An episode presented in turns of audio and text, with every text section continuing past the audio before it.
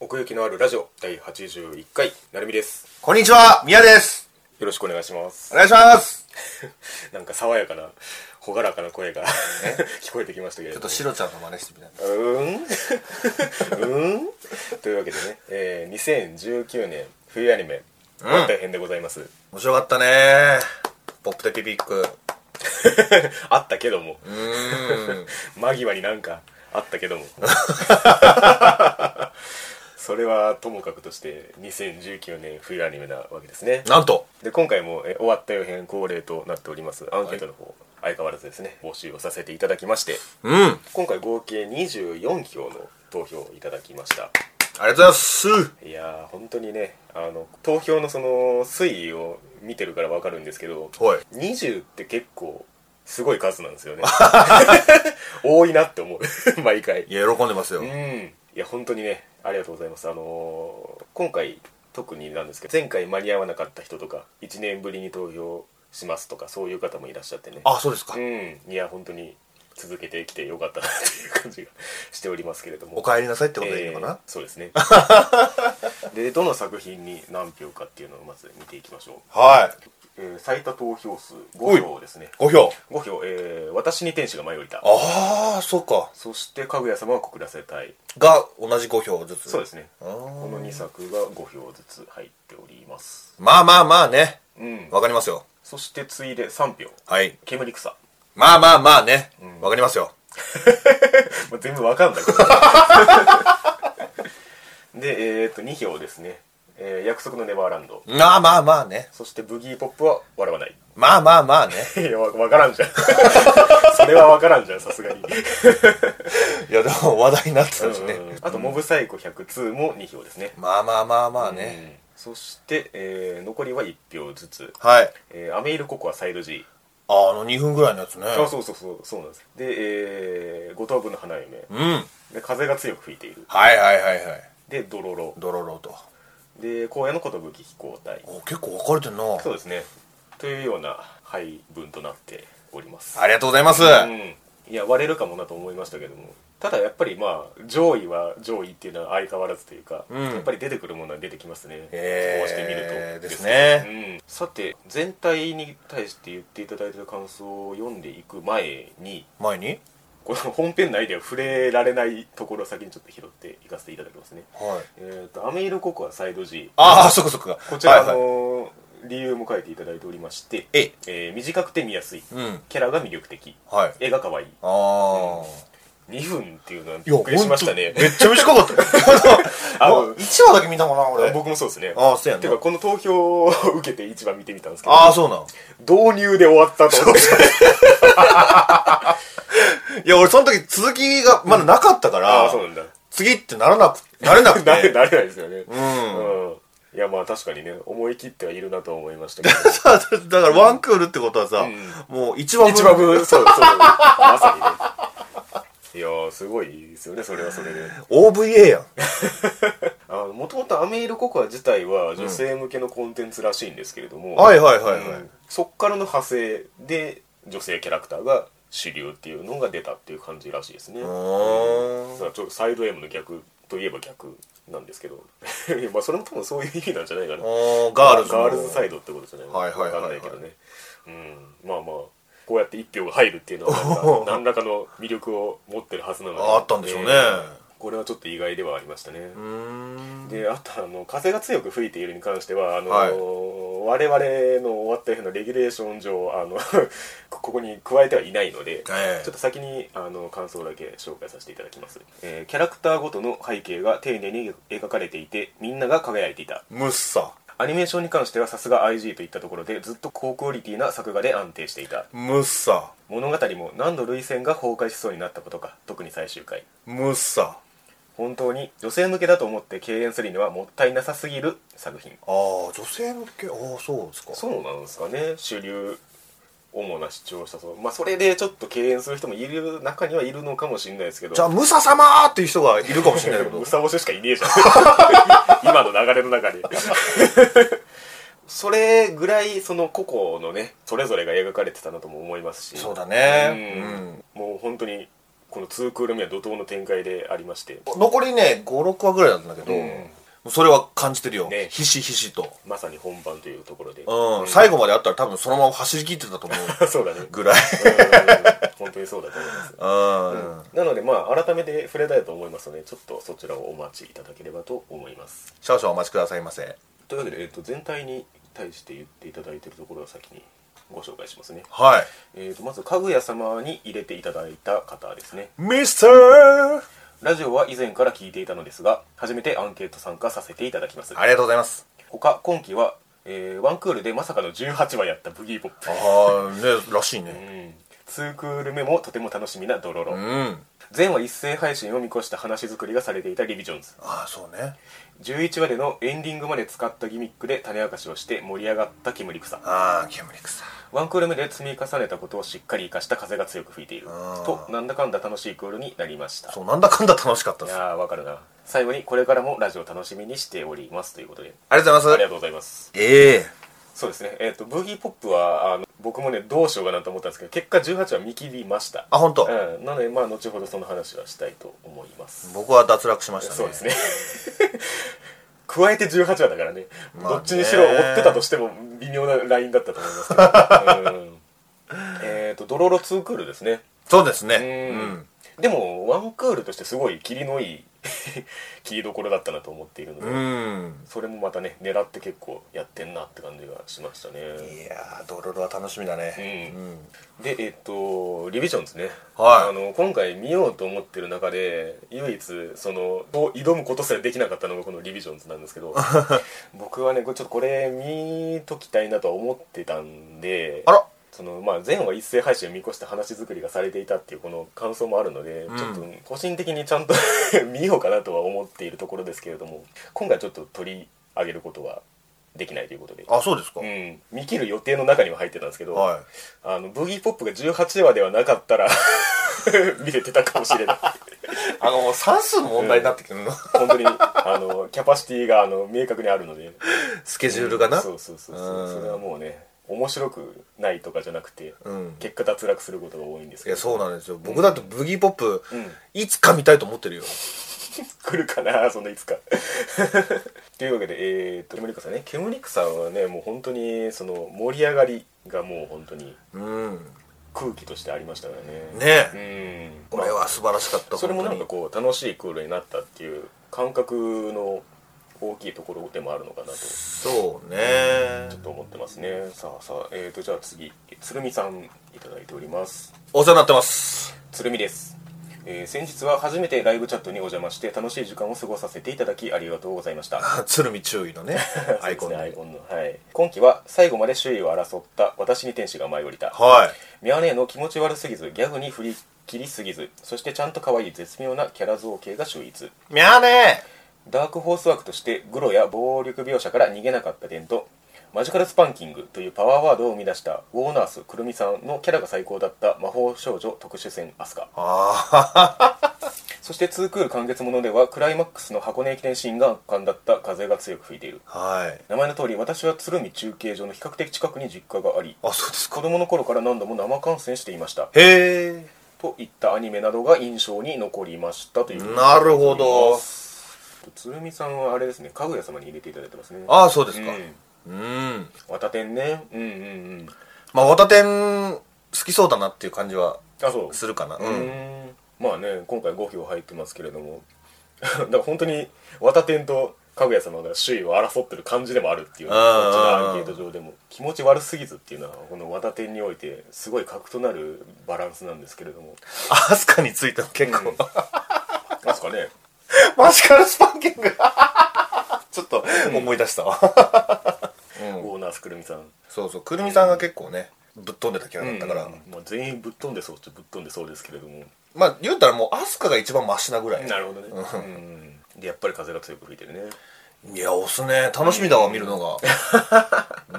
んだって最後はもう一人一人走るだけですからね本当にそのじゃあもう30分泣きっぱなしってことでいいあのあかまあなまあそうそういうこともあるでし ょうあるでしょう続いて亮太さんありょうたさんもねいつもありがとうございます成美さんみやさんこんにちは亮太ですこんにちはみやですいつもお世話になっております、はい、エース。今期は他には、えー作画が明らかに低予算にもかかわらず謎の溶け具合と次週への引きが絶妙で毎週楽しみにしていた煙草うん。は最高の作画プラス回によっては最高のストーリーの「モブサイコ102い。」普段この系統のアニメは一切見ない私がなぜか完走してしまった私に天使が舞い降りたおー。面白いのか面白くないのかもう一周くらいしないとかっこもう一周してもよくわからないのにどこか引き込まれるような魅力を感じるブギーポップは笑わないへー2週間に一度は訪れる修羅場展開がたまらないドメスティックな彼 女無意味ではないグロテスクな描写で一味違った魅力を醸し出していた魔法少女特殊戦アスカは絵なのかストーリーなのか私にとって名作と呼ぶには何か一つピースが足りないと感じた笑顔の代価んうんうんなどを主張していましたい。は特に煙草は初回からの上昇度という意味では最も高くい。うん。辰木監督という人がすごい人だということはよく分かりました次回作もぜひ視聴したいですということでおい。あうんりがとうございます。まあね煙草はね低予算にもかかわらずっていうの がてか、低予算だったんだ。低予算っていうかねあのーあの制作委員会方式じゃないんですよね作り方が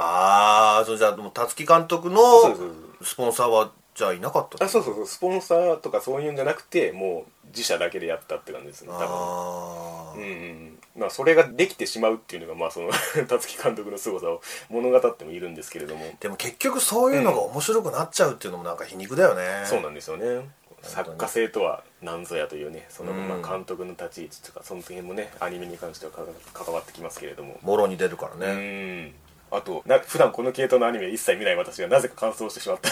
私に対してなんかそういう人多いんじゃないですかねあのブギーポップに対して面白いのか面白くないのかもう一周くらいしないとよくわからないのにどこか引き込まれるような魅力を感じるとこれはまあ本当にそんな感じはしますね本当その面白いってなんだっていう話でもある感じはしますブギーポップに関しては へドメカの2週間に一度は訪れる ー。まあそう ね。うん2。回に1回2回に1回は、 ドキドキ展開がなるほどねうんんありましたね。アスカはグロなんですか割とそうだったね。ううんん。ほんま呆れるぐらい人死ぬからね。 なるほどな笑顔のないかもねこれも呆れるぐらい人死ぬから。本当にそうなんですよねもう、うん登場人物のライフはゼロよって感じ。ガンガン死んでいくからねうんさて次ですね はい。明石さん、おー、赤石さん。いらっしゃいませ。ありえー、明石です、えー、なるみさんみやさんいつもラジオ楽しく拝聴させていただいております、がとうございます。今期は前期に比べこれが最高というものは個人的にありませんでしたなるほど。しかしつまらないアニメばかりだったというわけではありません、うん。オープニングから攻めてきたかぐや様はい、ミスター。えー情報量の多さに溺れそうになりながらも伏線回収を見事に成し遂げた煙草あ圧倒的な作画のモブサイコ2粒揃いだと思いましたあ。はといい。うわけでそうですねやっぱりモブサイコは作画の話題が多いですねうーん、そうだうんね。いや、そりゃそうだよ、あれはえね。 オープニングから攻めてきたかぐやさ ん確かにそうだけど格安部はね、うん話題になったよね。そうですね本当にうん、毎週楽しみだったよ、これは。確かにとまあ全体はそんな感じですかねあありがとうございまりす。がとうございますというわけでじゃあ我々のランキングの方にも参りましょういきますか9位が同率になっておりますはい。ブギーポップは笑わないうん。そして荒野の寿飛行隊あ、でしたか。はい。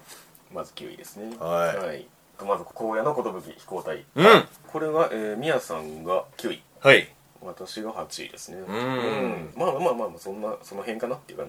じ はしますねそうね。それこそなんかドカンというものはうんうんうんなくて、そうですね、うん。ただね、なんか一つ手に入れたものがあって、はいはい水島努監督の、うんなんだろうな、うんその癖っていうか、うんうん映し方っていうのうんうんが、すごいよく出てたなっていう。写し方ううんあ好きなんだろうなみたいなのがそれはそのなんか絵作りの話です絵作りもそうだし、うん設定とかも、ああ設定ねうんうん基本的にあの人の世界って、うん男がなんかなよなよしてるっていうかおおなるほどはいはいはい弱ったらしいみたいな、うんうんうんそれによって女性が輝くっていううかんうんうんね、うんうんあとはまあ乗り物乗せたらすごいダイナミックにはいはいはいカメラ動かして、そうですねなんだろうな本当に乗ってる感じにさせてくれるっていうか、あー確かに一人称視点結構やっぱりありましたねそうガンバンもそうですけど本当好きなんだろうなと思ったね、そのなんか空のシーン空のシーンが本当に多かったからそうですねうん、まあ、あとは会話劇かなそうですねもう本当ブレスがないんじゃないかっていうぐらい、もうなんかいろんなキャラクターが確かに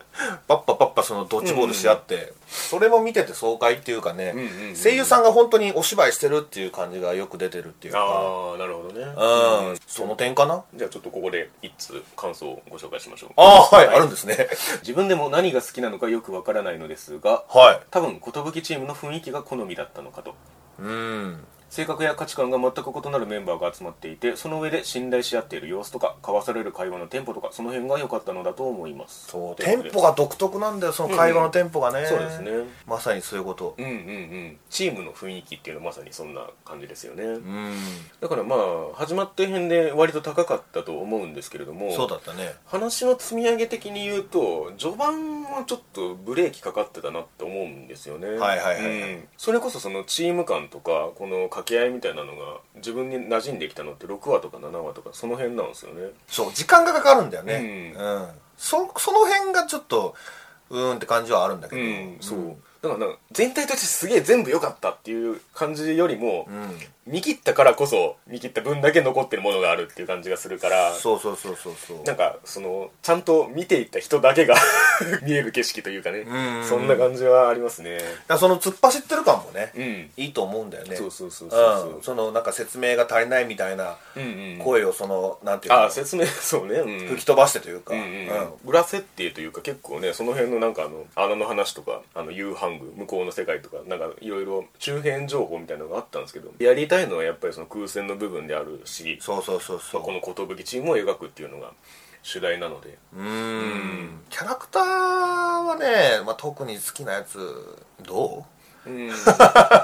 そうですね今回あのキャラクターがその CG でしたけれども、うん 3D 作画というかねであのキャラ原案があの左さんなんですけれども、うあらしいねうそう俺全然うんうん分かんなかったけいやどまあ 3D にその左さんテイスト持ち込むのはまあほぼ不可能って言だってといいいいんですけど、うんうんその上であえて言うんであればそのキリエがはいなんかねその特徴的なデザインってわけじゃないんですけど、うんすごい左さんっぽいなと思ったんですよねほうで 3D のその枠を超えて主張してくるキャラクター感というかあうーんなんかあの造形でキリエがいることでなんかすごいこの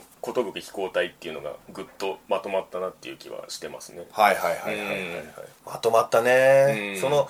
まあ、でも隊長好きかな大丈夫ねレオナ、うんレオナだっけでもねですねうんちょっと夏希先輩みたいな感じだけど 髪の尖り具合とかじゃなくてあの感じがねなんかもうみんな主張激しいのにさ、うん一番なんか落ち着いてるやつが、うんまとめてるっていう感じもなんかかっこよかったし、そうですねうん結構だからまあ個別エピソードみたいなのもちょこちょこやりつつっていう感じではありましたけれども ザラとかは結構うんあった感じしたから、そうですねん昔ちょっとね、っつっ てなな何個あんねんみたいなそうそうそう そう昔ちょっとしすぎなんだよなまあそうだなあとはまあその本当にその趣味部分というか、うんまあ、ガルパンもそうだし、まあ、これもそうだと言っていいと思うんですけど、うんうん、そこへのこだわりはまああるんだろうなっていうところで素人なんでねその種類のうんぬんかんぬんとかわかんないですけどあその飛行機とかのそうそうそうそうそうあーまあ結構言ってたけどねなんかうんはやぶさがどうだらとかそうねんだからなんていうのかなそのどれだけ実際に近いかどうかみたいなのは知知りませんけどあそれは あるねそうそううんそう戦車にしても分かんないしね、うんでもね俺が思うに、本当にああではないと思うんだよ、んそうやっぱりその水島監督のん理想のああなるほど、うん、空中戦というか見せたいようにそうそううんアクロバティックうんに CG だからこそできるみたいなことをもう全力でやってんじゃないかなリアルとあんまかけ離れすぎるとよくないけどああうんでもそのギリギリのラインをいってんじゃないかなってまあそれでその序盤が辛い部分は確かにあって っていうかその戦車もそうっちゃそうですけど、んまあ、飛行機今回ので言うと撃ち落とすうん撃墜するはいがあのゴールだとすると、うんあんまり得点の入らない競技なんですよ ねこう引いてみた時に特に序盤は本当にそうで、うんなんか活躍みたいなやったったで感が全然ないまま進むんですよね話が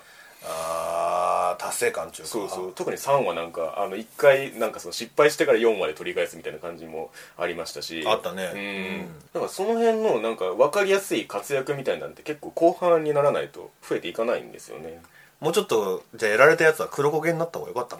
のいやまあそういうわけじゃないですけ どその活躍さのさせ方うんはやっぱり後半にちょっと取っときたかったんだろうなっていうのがなんとなくあるんですよね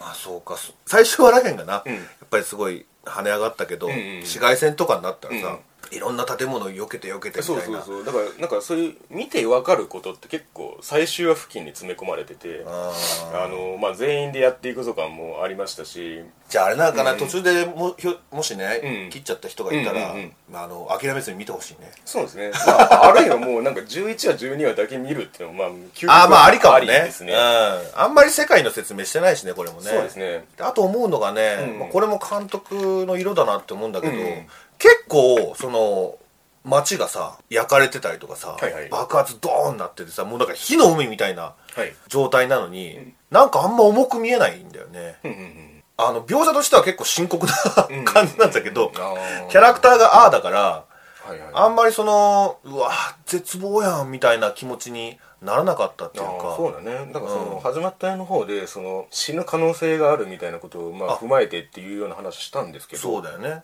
それもなかった結果究極的に言うと守られてる感じはありますねその、うん作品の外側ですけどそれはそうだよね、ん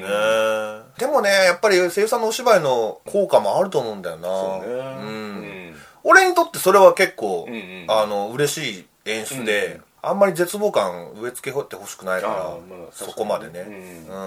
うん気ついたらなんかねあののめり込んでたって感じもするけどうんねうんうんうん、まあだからゲームになるのかな ああね今寿飛行隊準備中らしいからなまあエピソードはともかくとしてまあなんかそういうコンテンツとしては続いていくっぽいのでうんまあ何かしらね次の展開があるとそれも見ようかなというくらいにはなったかなっていう感じですねうんさてではブギーポップは笑わないいきましょうかはい、うんいやちょっと見れなかったんですよ ね僕はまあねそのどうでした調べてみたら一回アニメ化してるらしいですねこれねあ本当に昔に、まあ、その時は結構その原作を再現というよりは、うんその外伝的というかああなんかそういう感じで作ったらしいんですけど今回満を持して、まあ、原作通りにやったっていうアニメ化らしいですね、うーんえーまずですねタフさんはいブギーポップに1票ラノベ版「君たちはどう生きるか」だと思いましたああ まあそれも知らないんだけどね僕もちゃんとは読んでないですけ どまあ言わんとすることはわかるあそう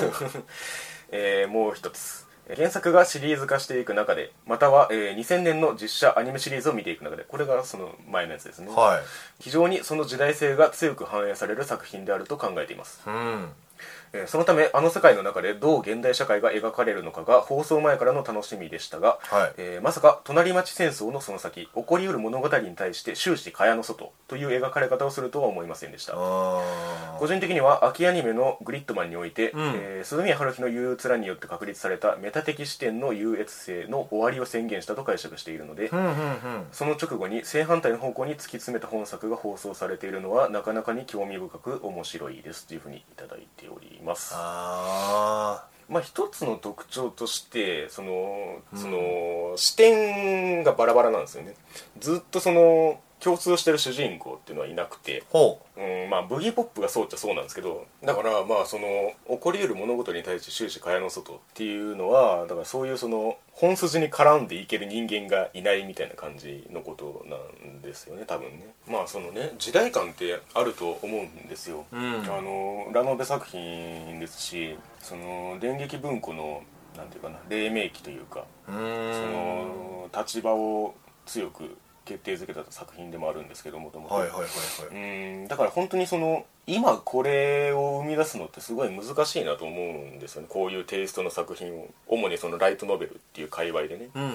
うんうんだから本当にその時代だったからこそこういう形で出てきた作品だなって思いますし今回18話ありますけど、はいそもそもだからアニメに向いてないんですよね原作があうん、どこを切り取っても中途半端になってしまうっていう割とそういう性質をはらんでる作品でーはいだから今回その18話っていうそのエピソードで半端に省略しないぞっていう姿勢がもともとあるんだろうなと思うんですけど、んうんうんだから本当にそれは正しい選択だなとは思いましたね見て見た上では言ってしまえばその君たちがどう生きるかっていう話がありましたけれども、うん根底にあるのはその思春期の少年少女のはいそういう悩みだったりとか、うん世界に対して抱えてるものとか、うんそういうまあ鬱屈した感情とかだあーから言ってしまえばスーパーポップにやってしまえば青豚になるんですよああスーパーブギーポップにやっちゃえば そうそうそうそうあー不気味じゃなくなればね、なるほどうね、ん、なるんですけど時代のテイストとしてそうなったっていう感じはしますねうーんうん今やる意味はあった意味はあったし多分いつやってもいいんだとは思うんですよつまりあー普遍性はあるなるほどねかはいらはいはいはいはいはいだからまあ世界の敵って言いますけど、うんまあ、ある能力を手に入れてその能力を使ってブギーポップの言葉を借りるとあの突破するっていうんですけどほ世界を突破しようとするやつをううんへ未然に止めるっていう感じなんですよねえだからそのなんていうか思想のぶつかり合いみたいな感じもちょっとありましたかねいろんな角度から、うん普通ってなんだみたいな話も結構よくしてたんですけれども、はい主人公不在っていうのはなんかある意味全員が主人公みたいな話でもあって、うんなんか結構いろんなね、あのーキャラクター出てくるんですけど、うんなんかねそれがそれとしてその個人として確立してる感じが面白いなと思っててはいはいはいはい結構その他の作品で言うとモブみたいな立ち位置のキャラが、う結構継続して出てきたりしてん、なんか俺は3話まで見てそんな印象はあったかうな、んそうそうそうんうんんだからそれがその特別になりうる感じっていうかはいはいはいはいはいうんそれも一つちょっと時代感だなって思いましたねあーなるみ好きそうな感じやななんかそうですねそう考えると桜田リセットも若干そういう感じあったと思うんですよ、うんうんうんなんか何でもないキャラクターが能力を持ってて結構それぞれの思想を持ってるみたいなうん感うじ、んうんただブギーポップは本当に色合いのテイストが暗いので、はい終始そのダークさはつきまとってはくるんですけどだから逆に言うと絵にするのって、うん普通の今のラノベをアニメにするよりハードル高いと思うんですよね、はいはいはいはいだって別になんかそのビジュアル的になんかでかいことやるわけじゃないからみんなうんうんうんうん、でその上でこの今回のアニメ化があってでかつ原作を読んでない僕がそのブギーポップらしさみたいなものを感じられたっていうことは、うんなんかその作品の真の部分っていうのはちゃんとそこに存在してるんだろうなというのは思いましたね、うんうんだからそのどのエピソードが盛り上がって面白くてっていう感じではなくて、はいだからその一つ一つがああなるほどブギーポップらしいなってだんだん思ってくるっていうかただまあそのやっぱりブギーポップっていうそのビジュアルとその存在感うんうんうんによって引っ張っていく部分もあってなるほどうんまあまあそれもね一種面白いところだなとは思いますけれどもへえだからまあまあ気になるなはいそのやっぱり結城さんのねうんうん二重人格演技というかはいはいうん、それも結構楽しめましたしまあやっぱりあとそうだあのー始まった辺でも言いましたけどやっぱり音楽の力はめちゃめちゃでかいですねこれは音楽をね途中で切るんですよあその無音になるってことそうそう演出として、うん今まで鳴ってた BGM が不意に途切れるっていう演出がめちゃめちゃ多くてあそうそうお好きだよそれ絶対こうえってなるんですよそのん瞬間 に、そうねいやもうそれやられると、うん俺いつも聞かなきゃってなる からねだかそうそうらその聞けってことだと思うのよ本当ねにそうです不穏さ不気味さをうん結構頻繁に出してくるんですけどそうそうそうその時に止めるっていう音楽によってつなぎ止められてるはずなのに、うんそれが不意に外れるっていうことで逆に注目しちゃうみたいなね目が覚めるそうそうそうそうそんな感じがありましたねなるほどねまあそんなところかなおはい、えー、次第8位はい同居人は膝時々頭の上よああ膝上ですかろしくお願いします 次は俺の番ってことブギーねポップ僕喋ったんで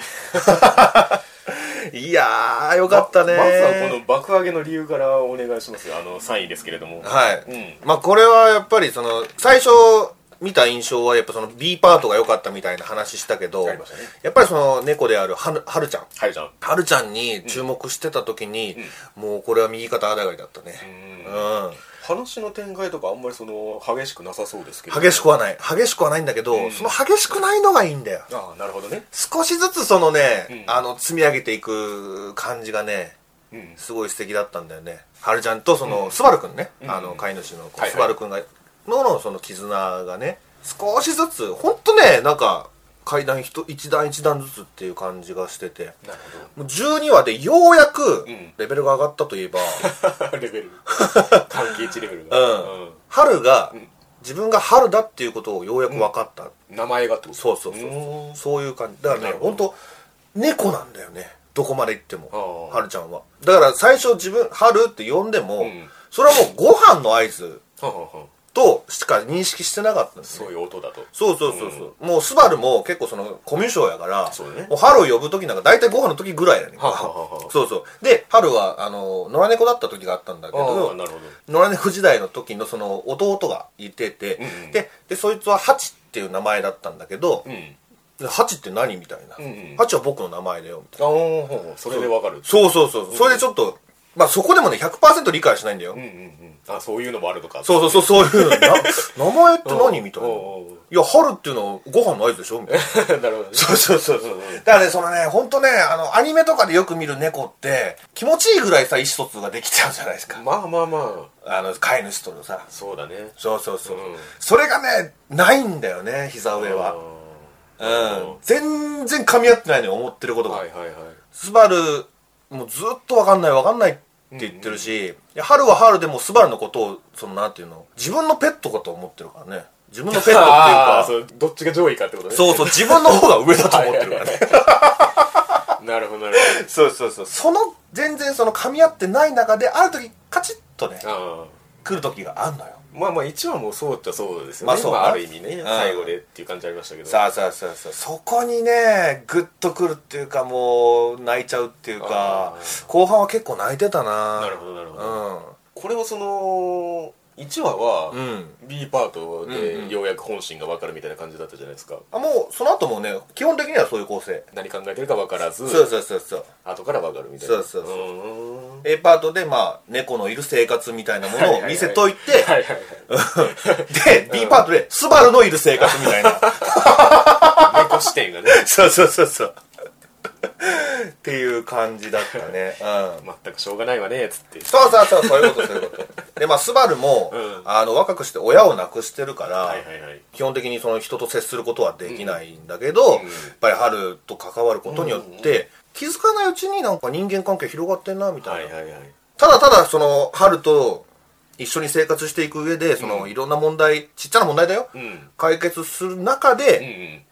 いろんな人と出会って、はいうん、自分がその人間的に成長していくみたいなうん部分が見れたし、でその両親が亡くなったっていうことを最後までその、うん忘れてなかったというあか、ーうん、そういう部分も俺好きだしね、うんじゃあこれは今見てない人に進める上で、うんそのまあ12話ですかこれそうだね12話12話見ていくこうなんかモチベーションの核みたいなものってなんかあったりしますそうねあの、まあ春が基本的に可愛いんだけあーど、うんうんうんやっぱり猫の動きだよねあーなるほどなるほど、んはいはいはいこれがもう全然素人感がなかったっていうか、んうんもう春だけなんかもう別のものに見えるも んね生命体としてそうそうそうそう。すごいオーラを放ってるっていうか、もう春に力注いでんだなみたいなああのーが、なるほどねすごくわかるんだなるほどよね。うんうんちょっとした動きなんかがもうしっかりできてるし、うん猫らしさ掴んでたし、へえで、またね、俺があんまりリアルの猫得意じゃな いの。リアル現実の猫がねそうそうそうそう。だからこそ、うんアニメにしてくれたことによ って、なるほどすごい楽しめたっていうか本当に可愛いんだよねその猫をアニメアニメにしたら、うんこれっていうなんかもう100点のなんかフォルムをしてるっていうか、ああなるほどね、まあ、さっきもまあおっしゃったようにそのアニメで描かれる猫って結構都合のいい猫が多いじゃないですかそうね、うんまあ、そういう意味でもねよりリアル感のあるというかそうそうそうそう、うんうんだから猫好きの人にもちゃんと向けてるんだなっていう、なるほどねあのー印象を受けたかなう、うんんまあまあタイトルにもね同居人ってありますからねうんやっぱりその人と猫がどう寄り添っていくかみたいなところではあるんでしょうねうんんあえて猫なんてって思ってる人の方がひょっとしたら刺さるかも しれないここでね目覚めることもそうそうそうそあうろうかとアニメだからうん僕はそれで見れましたからっつってねそうそうそうそうそうそう、うん、アニメだからこそっていうのはあるかななるほど超ね可愛かったよはるちゃんうまあそれでもね3位っていうのはなかなか出ない数値かなと思いますけれど も、いや気ぃ付いたら結構見てたそれだけねせ 世界平和とか またまたこんなこと言っちゃうけどそんな感じですかねはいはいでは続きまして第7位はいバンドリーセカンドシーズン、はうえいい、でまた皆さんだけですああそうですかというわけでねあの皆さんバンドリーセカンドシーズン1位ということで、うんこちらもうあの熱量がありすぎるの でこれはもう個別で切り分けてはいアップさせていただきたいと思いますわかりました、はいまあねそのどっちかが1位のやつをどっちかが見てないっていうの初めてじゃないですかあそうだっけそんなことないかわかんない思い出せないな、うんいやなかな か意外性もありつつという感じですけれどもというわけで、はいえー続きまして5位同率になりますはいドロロそして私に天使が舞い降りたはいどっちちがょいっきまとすかドロロからいこうかなドロローよかったねえーお便りいただいておりますはいえーラジオの更新お疲れ様です久しと申しますああ久志さんはいりがとうございますうい今回風が強く吹いていると言いたいところですがああ大人気いや風が強く吹いているなんです けど2019冬のシーズンから始まった作品だと風が強く吹いているではなく何回言ドうロロロに一票入れさせていただきますいやあの風が強く吹いているなんですけどねもう台風が起こってるやんかも今シーズンでかなり強い風が吹いていた煙草も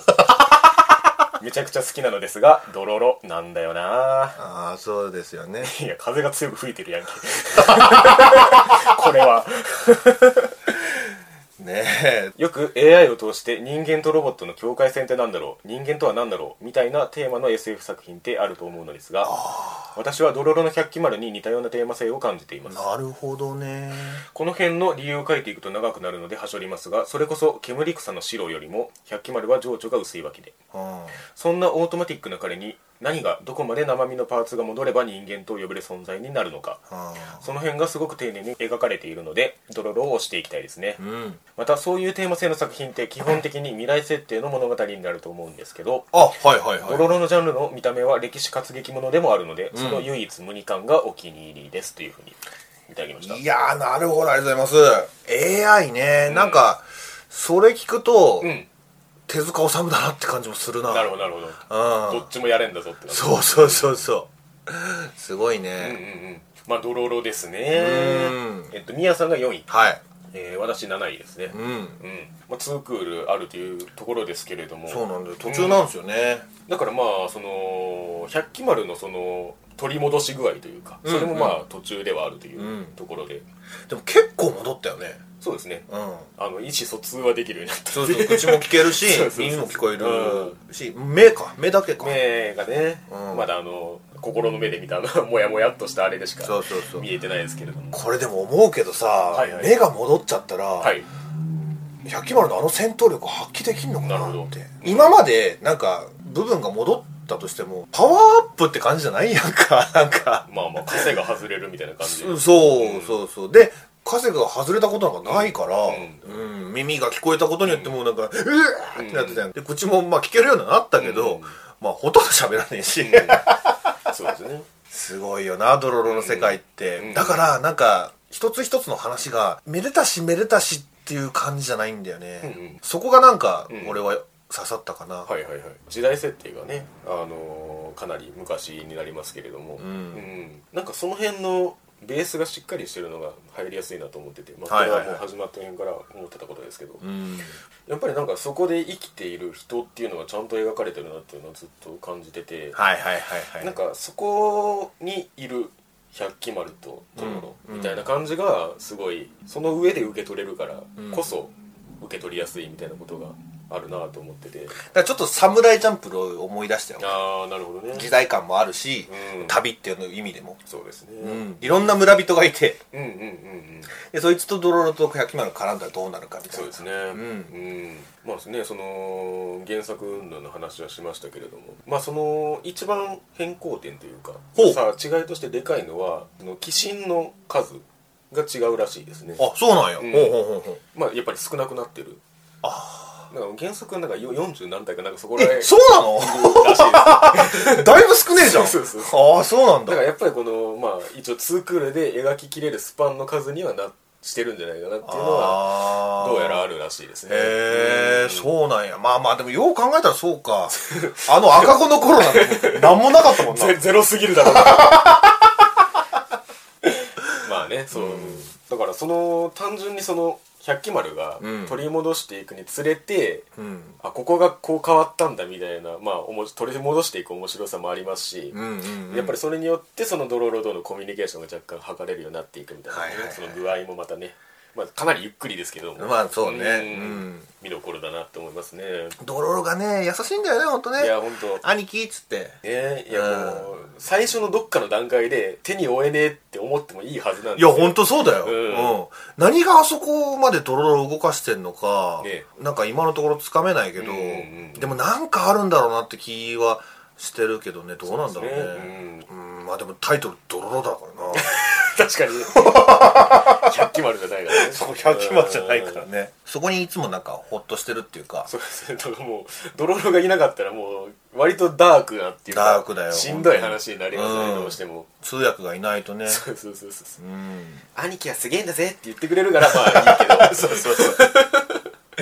いや大事な役割だよねうん本当にねだからまあその1話1話としてもやっぱり見やすいですよねその、うんそうそうそうそうちゃんと鬼神が 出てきてっていう、うんその一つのまとまりとしてもうん見ていきやすいですし、でもね割とバッドエンドが多かったじゃんそうですね、うんそこがねなんか面白いなと思っうて、ん、時代背景的にうんすで、にもうなんかその侍とその農民というか一般市はい民ではいはいはそうだのね生きやすさが全然違うっていうのがあって、うんうん普通にしててもしんどいみたいな、しんどいベースみたいなうん感じがあるのでそうだよねそこでなんとかしてこう生きていこうみたいなのがちょいちょい垣間見えますけれども、戦もあやってるしねそうそうそうそう全然普通に、うんその中で暮らしていくためにはみたいな、ねえうん、その話で言うならやっぱりその、うんミヤちゃんの話じゃないまあそのあれはきつかったな百鬼丸のねその感情爆発ポイントでもありましたけれどもそう初めて発する言うたら言葉そうがだねミヤだったわけじゃんうんうんそこもなんかうわーってなったしなそれぐらい大きい存在だったのかなっやっぱてりそのうん母の存在みたいなところと近しい何かがあるのかもしれああないですねねだから歌だよな、うんめちゃめちゃ人殺したけどそうだね百鬼丸があの部分にちょっとねなんかその後にあったああのお坊さんにねなんかもう「お前人殺しただろ」みたいな言われ てドキみたいな、ねそうだねん、どんどんどんどんそのなんかどん底に行ってるような感じも見えるんだよな、ちゃんと部位は戻してはいるんだけど、うんうんそれが果たして百鬼丸の未来として100点のものなのかどうかみたいな、うんうん心配しかないんだよな今のところ、まあだからその12話の時点でそのちゃんとその羊の部分とつなげてくれるっていうのはうまい構成ですよねはいはいはいはいはい、うんちゃんとそこにこうあの再会するまでやるんだっていうのはうんうんうんうんあってそうだよねお父さんとそう弟とうんうん多方丸、うん、あいつもええやつやなそうなんやね俺超敵になるかと思ったけど ね絶対その脅威として百鬼丸の前に立つかとだからねそういういろんな予想するんだけど、全部ね裏切られるっていういい意味で な裏切られるからその辺がなんかもう楽しくてねなるほど一番印象的に残ってるのは俺4話かな4話言うたら妖刀に呪われたああ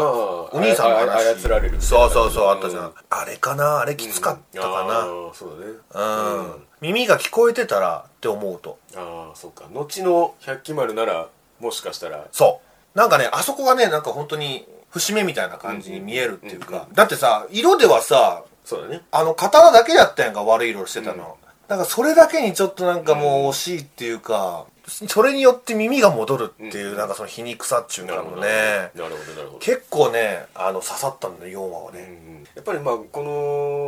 のね一応その昔の作品でありますから、うんそれを現代にやる上で、まあ、キャラクターデザインもそうですけどそうだねちゃんとその歴史ものとしての色合いをちゃんと保ってるなっていうのがあって、うんその世界観への誠実さみたいなものもちゃんとやってるから、うん、あとはその上でこの、ね、2人の物語を見ていけばいいのかなというふうになれるというかね、まあ、あんまりいい未来は見えないけど、